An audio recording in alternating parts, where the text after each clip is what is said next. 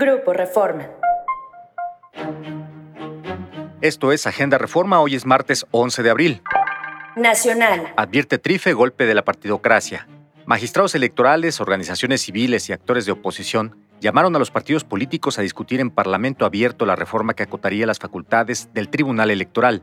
El magistrado Reyes Rodríguez, presidente del tribunal, destacó que las acciones afirmativas son resoluciones en una defensa de los derechos constitucionales de grupos vulnerables y alertó que con la reforma constitucional se pretende que sea facultad del Congreso establecer la garantía de estos derechos. Ciudadanos, colectivos feministas, politólogos y constitucionalistas consideraron un error que la Alianza Va por México, integrada por PAN, PRI, PRD, apoye la reforma constitucional que minaría las facultades del Tribunal Electoral.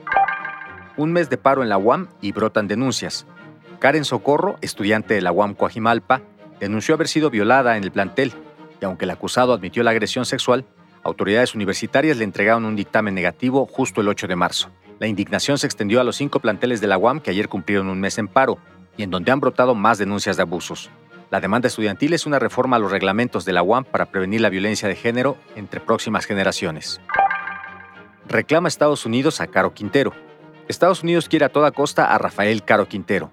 Para asegurar su entrega, el Departamento de Estado presentó en marzo pasado a México la petición formal de extradición. La intención es juzgarlo por 19 cargos en cuatro distintas cortes y no solo por el caso Camarena, el único expediente por el que había sido solicitada su detención. Negocios. Rematan Interjet adeuda 47 mil millones de pesos. Un juez federal declaró la quiebra de Interjet y ordenó poner a la venta todos los bienes de la aerolínea para cubrir los adeudos con sus acreedores, que se estiman en 47 mil millones de pesos. Saúl Martínez, juez segundo de distrito en materia de concursos mercantiles, dictó el fallo en el que se instruye también ratificar o nombrar a un nuevo síndico para liquidar los activos de la empresa.